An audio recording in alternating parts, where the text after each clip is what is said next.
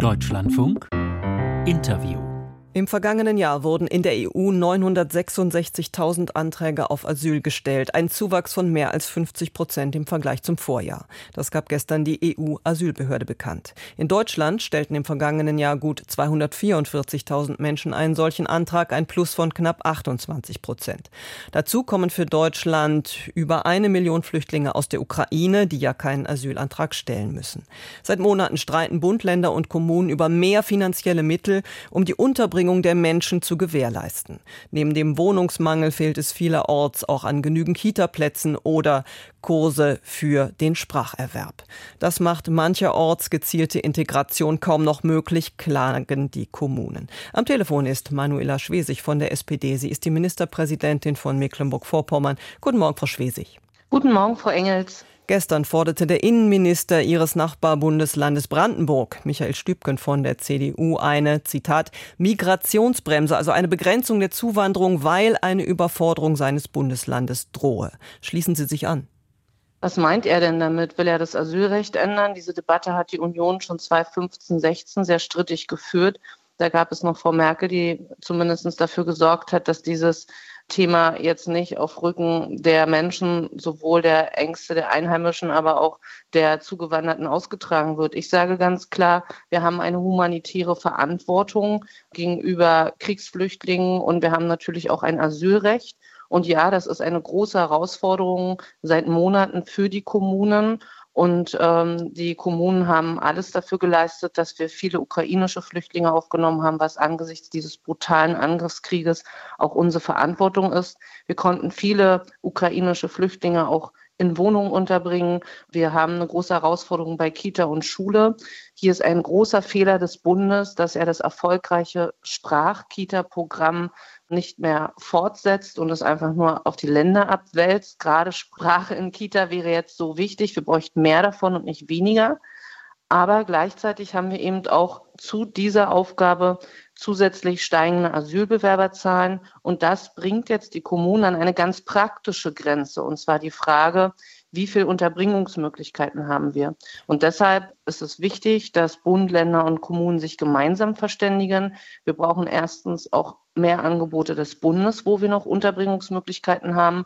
Wir brauchen auch schnellere Verfahren, dass klar ist, wer kann bleiben und wer kann nicht bleiben. Und wir brauchen mehr Unterstützung bei der Integration, insbesondere was Sprachkurse angeht, aber eben auch finanzielle Unterstützung für Integration. Wir als Bundesland sind eine der wenigen Bundesländer, die komplett die Kosten der Kommunen übernehmen. Das machen wir, damit es eben nicht noch Finanzstreit vor Ort gibt. Aber wir sehen eben die praktischen Probleme und das bringt Spannung vor Ort. Da können wir nicht drum rumreden. Da geht es jetzt aber auch nicht parteipolitisch Kapital draus zu schlagen, wie es einige versuchen aus diesen Ängsten und Problemen, sondern es geht jetzt darum, gemeinsam Bund, Länder und Kommunen zusätzliche Lösungen zu finden. Kommen wir gleich drauf. Eben noch zu Michael Stübken. Konkrete Ideen für eine Migrationsbremse nennt er nicht, aber er warnt vor einem massiven Integrationsversagen durch Überlastung und damit trifft er ja auch Ihre Haltung. Sie verlangen also mehr Geld vom Bund.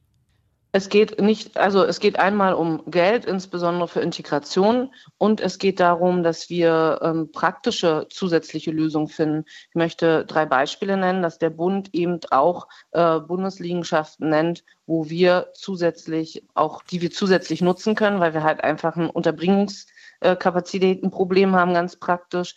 Wir brauchen außerdem Unterstützung auch die für Sprachkurse und schnelle Verfahren, da gibt es ja auch Verantwortung im Bund, das muss schneller gehen. Und vor allem muss klar sein, dass die wenigen, die sich nicht an die Regeln halten, zügig ihr Verfahren bekommen, dass wir auch zügig abschieben können, denn es sind weniger. Aber die vergiften dann die Stimmung für die vielen, vielen Schutzsuchenden, die auch unseren Schutz brauchen.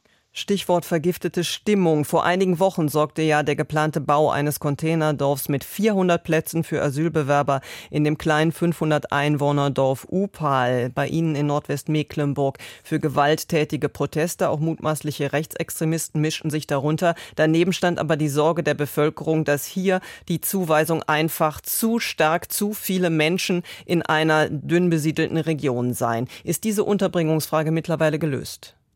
An dieser Frage wird geklärt. Ich habe den Landrat gebeten, dass wir nach Möglichkeiten suchen, dass die Unterbringung dort nicht so groß ausfällt. Ich bin Ihnen jetzt sehr dankbar, dass Sie die Probleme sehr differenziert dargestellt haben. Es gibt einmal die Rechtsextremen, die sich auf jedes äh, Flüchtlingsthema vor Ort draufsetzen, die ja generell dagegen sind und natürlich auch hier auch das Thema benutzen. Aber es gibt eben auch Sorgen der Bevölkerung, die sagen, in so einem kleinen Ort sind es einfach zu viele Plätze. Und es zeigt eben auch das Problem der Unterbringungsmöglichkeiten im ländlichen Raum. Wir haben bei uns 6000 Dörfer im Land, die sind klein und ähm, da ist natürlich eine so große Unterkunft zu groß und deshalb muss es jetzt Ziel sein, an anderen lieber wenige an mehreren Orten unterzubringen und an äh, diesem Ziel wird gearbeitet. Und das wird aber dann auch für ganz Mecklenburg-Vorpommern so gemacht, lieber weniger Menschen an einen Orten, aber dafür mehr in der Fläche verteilen?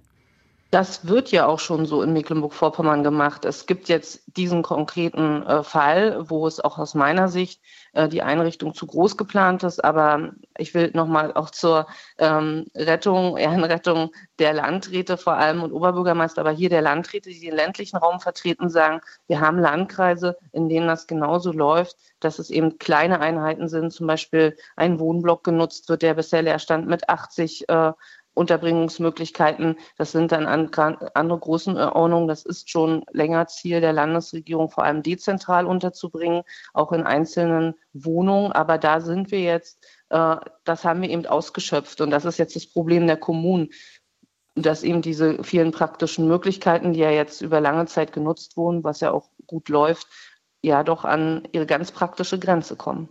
Praktische Grenze. Und die Schwierigkeiten der Unterbringung von Asylbewerbern sind ja auch deshalb groß, weil natürlich viele Kapazitäten auch für die Unterbringung von Menschen aus der Ukraine genutzt werden. Morgen jährt sich der russische Überfall auf breiter Front auf die Ukraine. Welches Fazit ziehen Sie für sich nach diesem einen Jahr?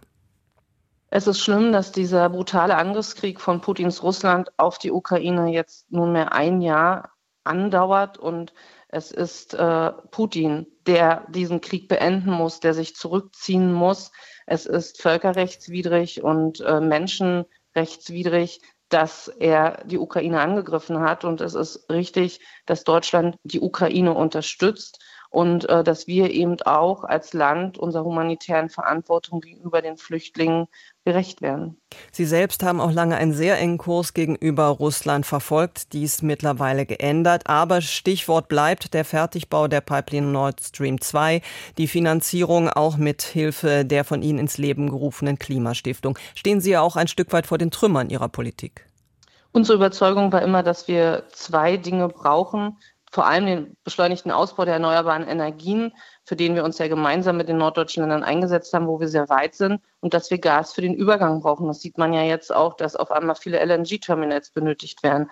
Und wir haben das nicht, die Nord Stream wurde unterstützt von der Bundesregierung und davon haben große Teile von Deutschland profitiert, mehr als MV. Die Leitung landete bei uns an und äh, wir sind der Linie der Bundesregierung gefolgt. Solange die Leitung gebaut werden sollte, wurde sie gebaut. Und als zu Recht die Bundesregierung äh, das Zertifizierungsverfahren ausgesetzt hat, hat auch das unsere Landesregierung unterstützt.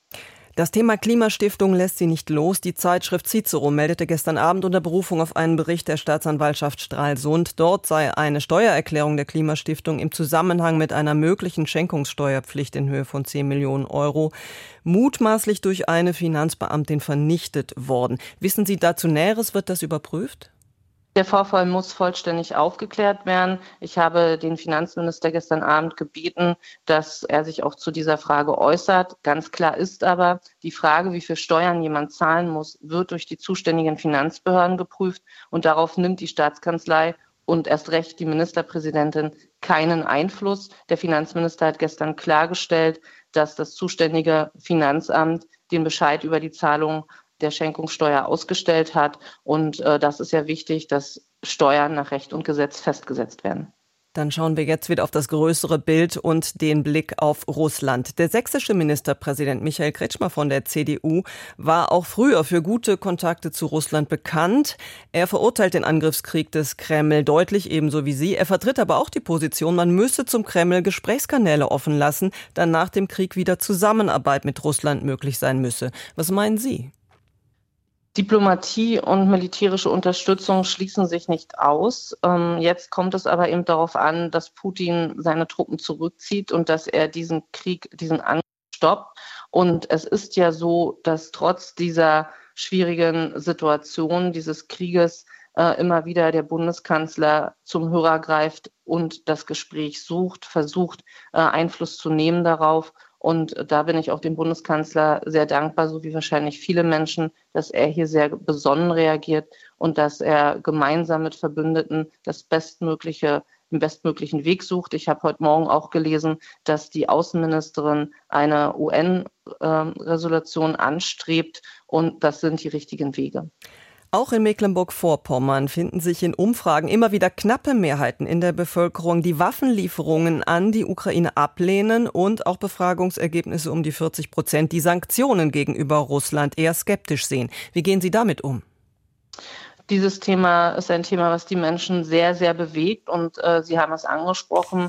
Wir haben Umfragen, äh, dass zum Beispiel 75 Prozent der Menschen die Panzerlieferungen ablehnen. Und das ist auch Thema von Bürgerveranstaltungen, die ich vor Ort habe. Und hier ist es wichtig, die Menschen machen sich einfach Sorgen. Sie sind ja nicht Putin-freundlich, was immer unterstellt wird. Das kann man nicht 75 Prozent der Menschen unterstellen, sondern sie machen sich einfach Sorgen, wird Deutschland Kriegspartei? Aber das hat ja der Kanzler klargestellt, dass alles dafür getan wird, dass das nicht so sein wird, dass wir aber gleichzeitig auch die Ukraine unterstützen müssen. Und dieses ganze Thema ist eben ein sehr schwieriges, emotionales Thema und da ist es auch wichtig, mit den Bürgern weiter im Gespräch zu bleiben und zu erklären, warum und wie die Bundesregierung handelt. Aber Wladimir Putin kommt als Gesprächspartner nie mehr in Frage? Das ist sehr äh, schwer vorstellbar, aber das sind Dinge, die eben letztendlich die Bundesregierung, die Außenpolitik, die internationalen Verbündeten gemeinsam beantworten müssen. Welcher Weg ist der beste, um schnellstmöglich dafür zu sorgen, dass wieder Frieden in der Ukraine einzieht? Denn das haben die Menschen dort dringend verdient, dass sie wieder Frieden haben und dass ihr Land mit unserer Unterstützung aufgebaut werden kann. Manuela Schwesig von der SPD, die Ministerpräsidentin von Mecklenburg-Vorpommern. Vielen Dank für das Gespräch heute früh.